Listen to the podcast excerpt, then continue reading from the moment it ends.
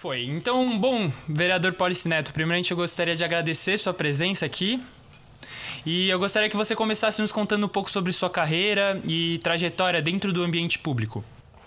Então, eu começo minha trajetória é, política ainda muito cedo, porque na minha escola, onde eu estudei, uh, a gente fazia grêmio escolar, né? Então, desde os meus 11, 12 anos, a escola tinha um apetite muito grande para o debate político e democrático dentro da escola. Então eu começo lá no Colégio Santo Estevão, trabalhando com essa questão política. Né?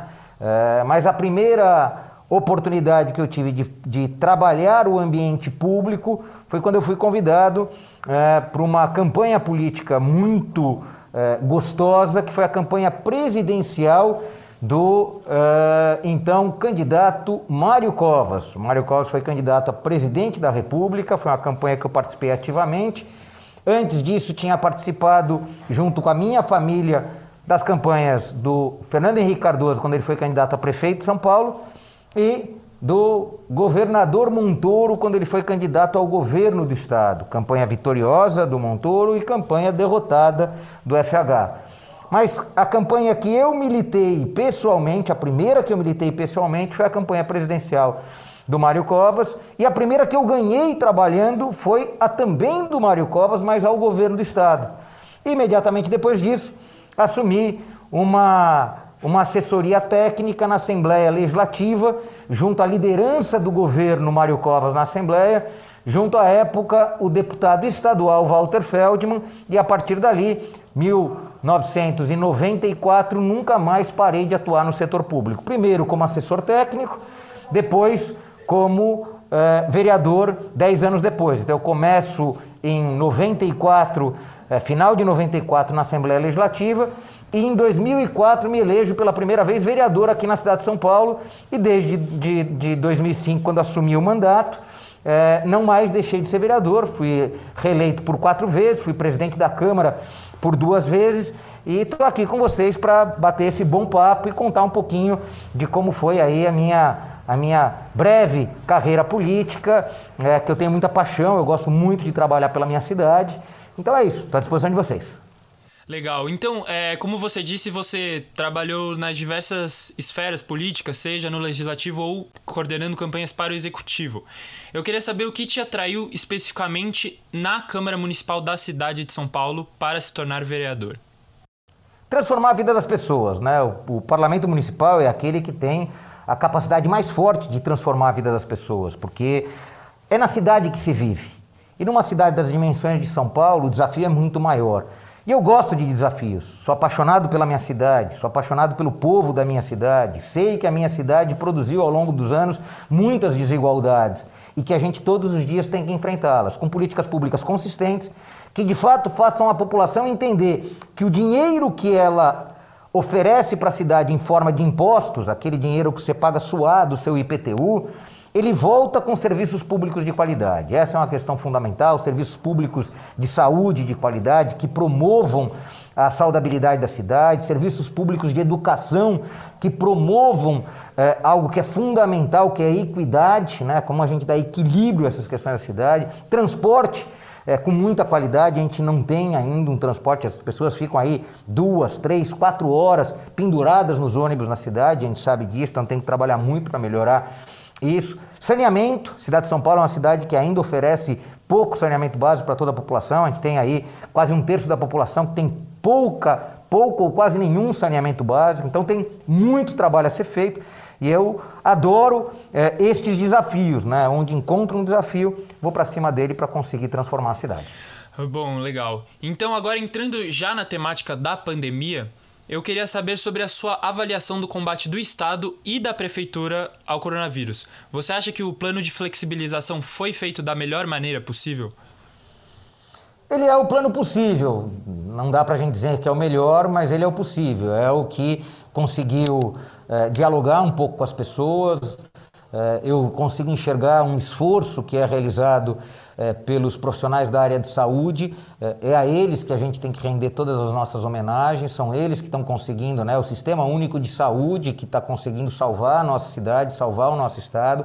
A cidade de São Paulo vem enfrentando de maneira responsável a pandemia, conseguiu instalar os seus hospitais de campanha, já está, inclusive, fechando alguns deles, estamos na fase já de descontingenciamento, estão fechando uma parte deles, conseguiu enfrentar esse processo sem ter nenhuma intercorrência de falta de leito, gente esperando na rua, como aconteceu em outros países, em outras capitais do mundo. A cidade de São Paulo conseguiu enfrentar isso é, sem é, é, esse desespero, mas sem dúvida nenhuma, falta muito ainda, que é a gente enfrentar a crise econômica decorrente da pandemia. Então, se a gente está conseguindo enfrentar a questão sanitária, a questão de segurança em saúde, a gente tem um desafio gigantesco agora que é a retomada das aulas, como a retomada das aulas vai se dar com muita responsabilidade e como a gente vai ter a finalização desse processo, né? Como a gente vai conquistar a vacina e aí, sem dúvida nenhuma, tem imunização e aí todo mundo está um pouco mais tranquilo. Sim, você citou a economia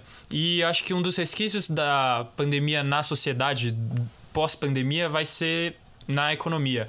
Uma economia que já estava fragilizada, levou agora um baque enorme e apesar da reabertura gradual do comércio, na maioria dos lugares as pessoas ainda continuam meio reticentes a voltar a frequentar esses espaços públicos, como shoppings, restaurantes e lojas de rua.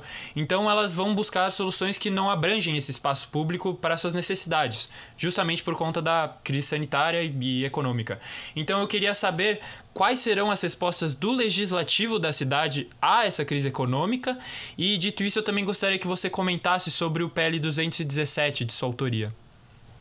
Então são duas coisas muito importantes, né? A primeira é tem uma nova fórmula com que a gente interpreta a vida em sociedade e ela impõe um certo distanciamento, e é isso exatamente que você falou, as pessoas vão passar a ter esse distanciamento muito mais responsável, e isso muda regras de consumo, né? as pessoas e muda as regras de trabalho, né? o teletrabalho invadiu a vida das pessoas, eu tenho um projeto é, de três anos atrás que a gente vem trabalhando com esse conceito, infelizmente precisou de uma pandemia para mostrar para as pessoas que era possível o teletrabalho, o trabalho remoto, o home office, o home base. Então, isso para a gente foi é, um aprendizado e parte da sociedade vai continuar assim. Né? Então, a, a, a cidade vai ter uma nova fórmula a partir de agora. E as relações de consumo também vão mudar, e para isso a gente tem que se reorganizar se reorganizar com legislação muito bem estruturada para o trabalho remoto, legislação muito estruturada para o setor de entregas, os deliveries. A gente está vendo aí as manifestações dos moto-entregadores, dos bike-entregadores, então é muito importante a gente estar tá atento para garantir eh, segurança social para esses trabalhadores que põem a sua vida à disposição da sociedade para fazer entregas. E do outro lado, a cidade tem que mudar a sua forma do tributar, né? Porque se muda as regras de consumo, gradativamente a gente vai ter que mudar um pouquinho a forma com que a gente tributa essas relações, né? Porque se mudou as regras de relacionamento e consumo, a tributação também tem que ter a sua variação e a gente tem que entender que nesse período pós-pandemia a gente vai ter que olhar com muita com muito detalhe quais os setores da economia que a gente pode desburocratizar ou ativar para gerar mais emprego e aí a cidade vencer, né? a economia municipal vencer a Covid-19. O projeto 217 foi para arquivo, foi, foi rejeitado ontem, é, porque ele foi aprovado, uma parte ponderável dele foi aprovado no projeto de lei 630 de 2017, encaminhado pelo prefeito. A gente conseguiu uma vitória importante, a reabertura dos parcelamentos tanto incentivado como os parcelamentos de débitos do ISS, então um alívio fiscal para o trabalhador da cidade de São Paulo, para as sociedades uniprofissionais, então muito importante a gente ter é, essa conquista. Então a reabertura do prazo para inscrição no programa de parcelamento, a suspensão da exclusão daqueles que não estão conseguindo pagar os seus impostos e, mais do que isso, uma nova fórmula de tributação do TPU. O TPU é para aquele micro comerciante que tem a sua atividade na rua, né? Então, muitas vezes é uma banca de jornal, muitas vezes é uma banca de feira que usa um espaço público ou está dentro do mercado municipal. Então, mais de 70 mil pessoas é, que têm os seus negócios atingidos por essa medida. Também os mutuários da Coab, que pagam até 250 reais de mensalidade, também tiveram diferimento.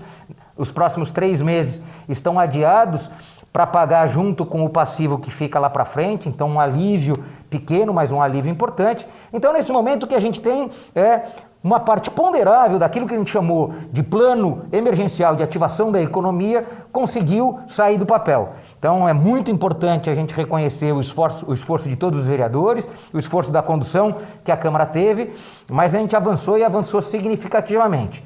Deixamos coisas que ainda não conseguimos para um segundo momento que a gente vai debater muito. E nelas estão como a gente vai desburocratizar a implantação das DSS, né? como a gente faz com que as microantenas, aquelas antenas de 40 centímetros, possam ser instaladas na nossa cidade, para a gente ganhar uma cobertura mais vigorosa dos serviços de dados e voz para reduzir o preço, então ampliar a capacidade de oferta de telecom pela cidade e aí reduzir os preços, ainda é muito salgado na cidade de São Paulo os custos de é, é, telefonia móvel e a gente tem que trabalhar muito nisso, porque a cidade fica pouco competitiva quando ela tem telefonia móvel muito cara. Então, esse é um negócio que a gente tem que trabalhar muito forte em São Paulo. Também, a gente tem que descentralizar o investimento que hoje está muito concentrado, do setor imobiliário, está muito concentrado nas regiões mais centrais. A gente tem que fazer com que os investidores privados levem os seus investimentos para a periferia, nos eixos de estruturação periférico, nos centros de bairro da periferia. Hoje eles estão muito concentrados ali no eixo da Rebouças, da Faria Lima, da Avenida Ibirapuera, da Avenida Santo Amaro, da Berrini. Então a gente tem que tirar essa concentração e levar para a periferia. É fundamental a, a essa descentralização do investimento, porque a gente leva o investimento privado também para mais próximo da população mais carente. Então esses são os esforços que ainda ficaram. E um final que é fundamental para a gente, que é reativar as frentes de trabalho. É, a gente fez um profundo estudo das frentes de trabalho com 90 milhões de reais, que é um terço do que se gasta com subsídio do transporte público coletivo por mês, a gente consegue gerar 20 mil frentes de trabalho com seis meses de remuneração de 750 reais para aquela população da nossa periferia, para as famílias da periferia serem chamadas por tarefa de transformação dos bairros. É um zelador de praça, é um zelador de escola, então a gente tem a oportunidade de não só a partir do, do, do emergencial, né, do, do, auxílio emergencial, ter um programa de frente de trabalho para enfrentar a crise. Essa é a ideia. E aqui a gente deu um passo importante ontem, mas tem outros passos que a gente vai ter que dar aí pela frente. Bom, é, então agora mudando de assunto, nos seus mandatos, uma das bandeiras que você mais defende é a mobilidade urbana. Então eu queria saber como você vê a relação das pessoas com o transporte público no pós-pandemia. E dentro desse tema eu gostaria que você falasse também sobre o projeto de lei Bike São Paulo. Olha só, o transporte público coletivo no mundo vai ser muito questionado por conta é, da lotação. Né? Então, a gente já sente isso no mundo, já sente isso aqui na cidade de São Paulo, que a lotação ela é um ambiente de contágio. Né? Todos os espaços de transporte público coletivo que não consegue ser muito bem mensurado, as pessoas sentem que elas podem estar ali correndo risco, e isso faz com que o transporte público coletivo seja muito questionado. O esforço que a gente vem fazendo é trazer tecnologia, né? Ônibus por demanda, sistema de transporte público por demanda, usar a tecnologia que já serve ao transporte individual servir também ao transporte público. Esse é um dos elementos fundamentais. E na outra ponta, utilizar a micromobilidade é, ativa. Então, conseguir reconhecer que quando a gente qualifica as calçadas, quando a gente oferece ciclovias e ciclofaixas, a gente tem uma migração de quem usa o transporte individual, motorizado, então pega o seu carro e se desloca 3, 4 quilômetros, quando você oferece uma calçada com qualidade ou uma ciclovia, ciclofaixa que proteja a circulação, tem uma mudança desadensando as vias e, portanto, diminuindo os congestionamentos. Sem dúvida nenhuma, não há mais dinheiro que possa ser investido para abrir novas ruas.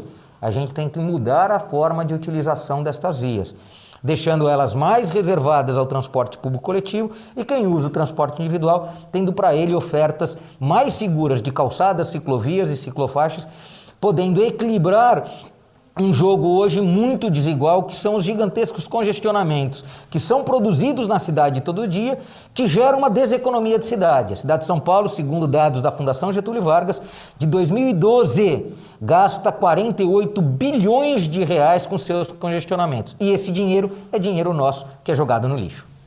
Uhum.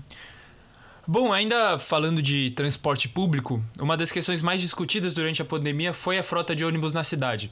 Você falou de algumas opções, como ônibus por demanda, E durante a pandemia a gente viu diversos ônibus superlotados sem respeitar o distanciamento social. E, além disso, em abril a prefeitura pagou exorbitantes 287 milhões de reais em subsídios para empresas de ônibus. Número esse que aumentou cerca de 30% em relação ao ano a abril do ano passado. Então, eu queria saber como é possível transformar esses altos subsídios pagos pela prefeitura em uma melhora na qualidade das frotas. Gestão e transparência, que é o que a gente não tem. Infelizmente, as empresas e o modelo contratual até hoje não dá nenhuma transparência e nenhuma gestão de qualidade. E aí perde a cidade. A cidade vai investir esse ano quase 4 bilhões de reais. Vai investir não, vai perder. Porque como você bem falou, a gente transportou menos e pagou mais. Porque a fórmula que foi aplicada é uma fórmula pouco inteligente. Está fazendo a gente gastar muito dinheiro e não ter um transporte de qualidade a coisa está errada. E a gente vai ter que dar muita transparência a esse sistema para ele poder gerar alguma qualidade. Quem sabe, para a sua geração, quando chegar na minha idade, ter um pouquinho mais de qualidade no transporte, coisa que a gente não tem hoje. Uhum. E eu queria falar um pouco também sobre esporte e lazer. A gente viu vários parques na cidade reabrindo essa semana, a volta do futebol anunciada para a semana que vem. Eu queria saber como você vê essa volta e se o tempo permite. Você acha que já estava na hora de abrir os parques, da volta do futebol, por exemplo? E eu queria saber se você acha seguro Agora, questão, nesse momento, reabrir. A questão fundamental é o equilíbrio. Quando a população é responsável e aceita as regras de distanciamento nos espaços privados e tem a responsabilidade de seguir com estas regras, sem dúvida nenhuma é possível. Num parque, muitas vezes que tem 5, 10, 20, 30 vezes mais espaço do que dentro de um espaço confinado, sem dúvida nenhuma que é possível manter o distanciamento. A questão é a educação da nossa população. A usar máscara, a não se concentrar em nenhum espaço daquele parque. Sem dúvida nenhuma, em grandes espaços, se a população tiver responsabilidade, dá muito bem para utilizar esses espaços para que as pessoas também possam relaxar um pouquinho. 100, 110, 120 dias de confinamento cansa todo mundo. E todos nós sabemos disso. Agora, não ter responsabilidade na abertura pode ficar pior. O que eu tenho notado da nossa população? Salvo em alguns momentos extremos, ela tem sido responsável, ela tem sido educada. E aí a gente pode enxergar uma cidade que vence a pandemia porque teve responsabilidade e educação. A senha para vencermos a Covid-19 é termos responsabilidade, educação e seguirmos as orientações de segurança em saúde. O esforço de criar protocolos em que a sociedade participe e o poder público também, tendo essa validação coletiva, é uma boa alternativa. O que a gente não pode é desrespeitar os acordos que realizamos. A utilização de máscara me protege e te protege. Por isso que eu uso ela todo o tempo. Hum. É isso mesmo. Então, agora partindo para a última pergunta, que é sobre as eleições. A gente vive um ano eleitoral e um período de muitas exceções, né? Então, para você, além do adiamento, claro, qual será o impacto da pandemia nas eleições, no período eleitoral? Eu acho a questão de estarmos distanciados para convencer as pessoas afasta o olho no olho. E o olho no olho é fundamental para gerar confiança. É quando eu falo para você quais são os meus propósitos, quais são as minhas propostas, e você vê verdade nas minhas palavras e me acompanha e me auxilia a implantar a cidade que a gente sonha juntos. Essa é uma questão fundamental. Ninguém ganha uma eleição para transformar a cidade sozinha. Eu, quando busco o voto de alguém, eu busco o voto porque eu quero que você, junto comigo, transforme a cidade, acreditando no nosso potencial transformador, não só no meu. Foi-se o tempo dos salvadores da pátria. Hoje é como eu mostro que as minhas ideias, a minha criatividade, a minha formação, a minha dedicação é capaz de um te convencer e construir junto com você um projeto para os próximos quatro anos. Com este projeto para os próximos quatro anos, nós dois, junto com todos os outros eleitores, realizaremos a transformação da nossa cidade. Então, o processo eleitoral que tem essa distância, em que o olho do olho é a partir dos mecanismos tecnológicos, terão que ter muita ciência, muitos planos bem elaborados, porque eles serão ausência do toque, ausência da proximidade. Então, esta eleição vai exigir muito mais propostas consistentes que façam com que o nosso toque, o nosso olho no olho, que não vai acontecer, porque ele vai acontecer digitalmente, seja preenchido por boas ideias, bons projetos que sejam o nosso encontro. O nosso encontro vai se dar em cima de projetos que transformam a nossa cidade. E aí, você, eleitor, vai me acompanhar na realização desta nova cidade. Então, é assim que eu imagino produzir uma eleição vitoriosa. A eleição só é vitoriosa quando, no final dela, os melhores projetos são aprovados com os melhores quadros políticos para implantá-los, porque a sociedade soube escolher os melhores projetos e os melhores políticos para implantá-los. Ah, então eu acredito que é isso. Muito obrigado pela conversa, vereador. E se você tiver alguma consideração final, essa é a hora. Não, agradecer muito a você essa oportunidade desse bate-papo descontraído. Contar mais uma vez que ó, a gente veio utilizar um estúdio aqui na Zona Norte. Ó. Eu estava aqui percorrendo o Jardim São Paulo, que completa amanhã 82 anos, visitando alguns amigos aqui do bairro, e parei no SP Norte, que é um jornal muito famoso e muito lido aqui na Zona Norte, que nesta semana lança sua TV. E eu vim aqui prestigiar o amigo Samir, a família Samir, neste novo estúdio que eles têm aqui, para poder conversar com vocês com essa qualidade que vocês puderam notar aí. Uma boa conexão, uma boa iluminação, mas mais do que isso, um bom repórter me cutucando, trazendo e tirando de mim o que a gente deve fazer de bom para a nossa cidade. Por isso, parabéns e muito obrigado pela oportunidade de estar com vocês e com aqueles que te acompanham.